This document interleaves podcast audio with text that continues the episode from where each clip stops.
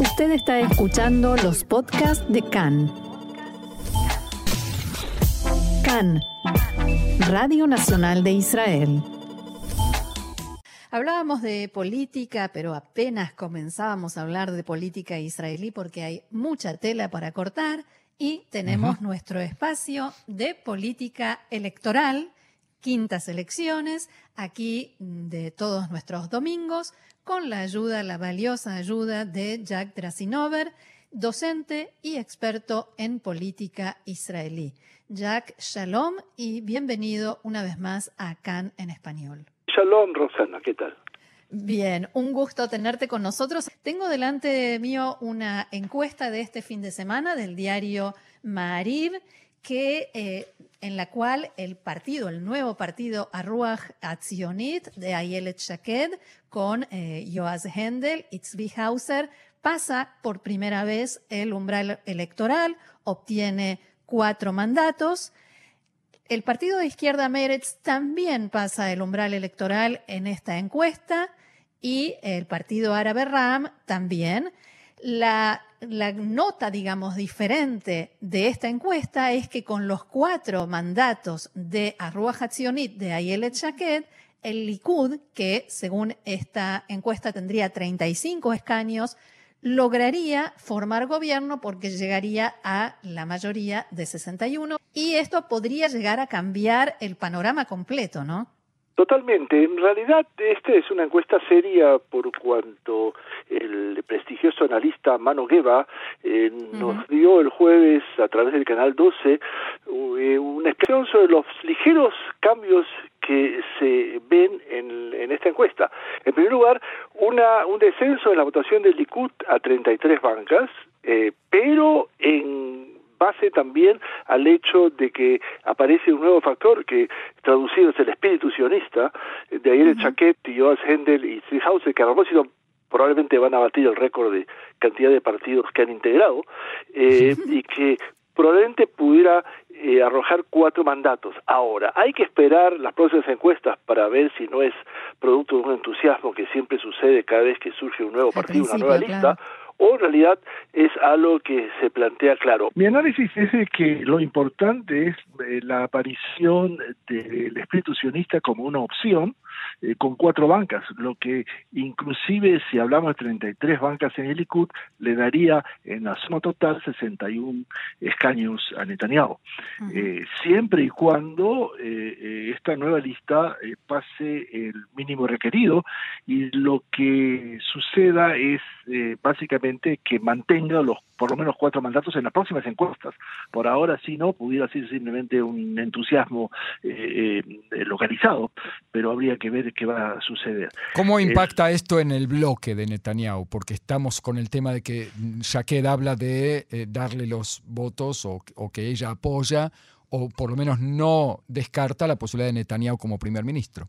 Y yo creo que en las últimas declaraciones ha sido muy clara en decir, y yo personalmente pienso que si a Netanyahu le van a faltar los cuatro, las cuatro bancas eh, de Jaquet, eh, dudo que va a poder ella resistir a la presión de los sectores que no quieren a Netanyahu. Es obvio que va a entrar al gobierno. Siempre y cuando hay algo que hay que tomar en consideración, que primero sea efectivo que tenga cuatro mandatos, y segundo, lo que no parece estar claro es cuál va a ser la posición de los eh, de los otros dos en la lista, especialmente de Hendel. Eh, es una gran incógnita eh, si realmente va a poder aportar su mandato. Eh, o sea que este partido ya nace con una oposición esencial, ¿no? Entre ambos. Este, sí este, o no, Netanyahu.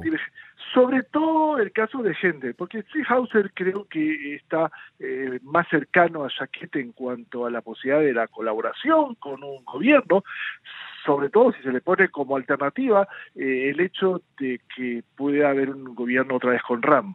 Eh, que es algo que de alguna manera eh, puede generar en, en la idea de ir con Netanyahu. Pero aquí hay otros dos o tres elementos que no se pueden dejar de considerar. En primer lugar, el porcentaje de votos en el sector árabe. si en consideración que en 1999 el sector árabe votó en 78.70% eh, de, votación, estamos hablando, según se plantea, un pronóstico de descenso 41%.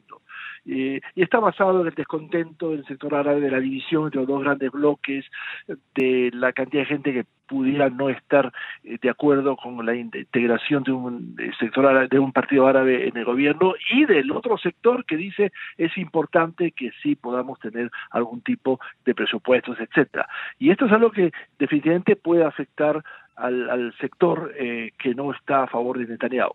El tercer elemento es algo que está pasando debajo del radar. Es una crisis en el frente de la Torah, el grupo Sí. ortodoxo, en el Esa era la de los- siguiente pregunta. Ciertamente, con gusto. Eh, y es el hecho de que eh, hay que entender de que el, el bloque de la Torah es en realidad un conjunto de dos partidos, eh, los que se llaman los lituanos, vale decir, el bloque intelectual y, y más, eh, digamos, cercano a las, eh, a las fuentes de la Torah, y el bloque hasídico, eh, que en realidad vive el judaísmo de una forma más vivencial. eh, para eh, facilitar la explicación. Este es un sismo que existió en el judaísmo en el siglo XVIII. Y ya hace varios años de las elecciones a la Knesset de todos los grupos eh, pusieron de lado sus diferencias y lograron de alguna manera eh, formar un frente junto, un solo partido. Que se llamó HaTorah, ¿no? eh, que es el bloque de la Torah, pero que estaba basado en algo interesante, en el liderazgo eh, casi mágico de Gafni, eh, que además tiene una influencia muy fuerte por cuanto es- ha sido director del, eh, de la Comisión de Finanzas de la Knesset, eh, pero en realidad es el minoritario frente a los eh, Hasidim, eh, y sobre todo basado en la colaboración de Litzman, que ha sido el- quizás el líder máximo de los Hasidim en la Knesset y que ha decidido retirarse de la Knesset por una serie de razones en las que llegó a un acuerdo con el marco de justicia por acusaciones que estaban planteando. Eh, y el hecho de que va a cambiar, va a ser cambiado por Goldfeig, un nombre muy difícil de pronunciar, eh, y que tiene la ambición de convertirse en el líder del Frente de la Torah. Gafni definitivamente no quiere aceptar.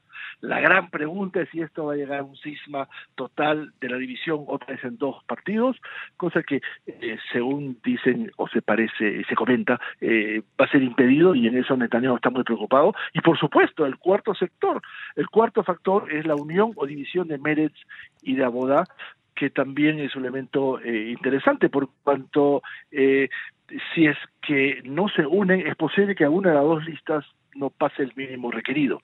Y esto es algo que deja a, especialmente a la PIT eh, con falta de sueño, porque eh, la PIT está frente a un problema que no tenía antes, y es la anulación totalmente de la opción de ser el bloque que logre impedir los 61 bancas a, eh, a Netanyahu. Y depende básicamente o de Yered Chaquet o de una alta votación en, la, en el sector árabe que por ahora no parece ser planteado.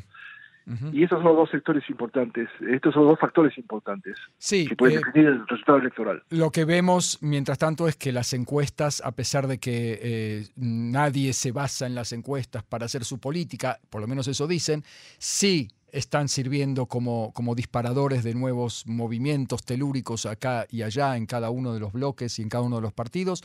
Jack Drasinover, eh, docente experto en política israelí, te vamos a agradecer, vamos a parar acá nuestro análisis para seguirlo el domingo que viene, estás ya invitado. Eh, y bueno, muchas gracias. Gracias a ustedes. Será hasta la próxima. shalom. shalom. shalom.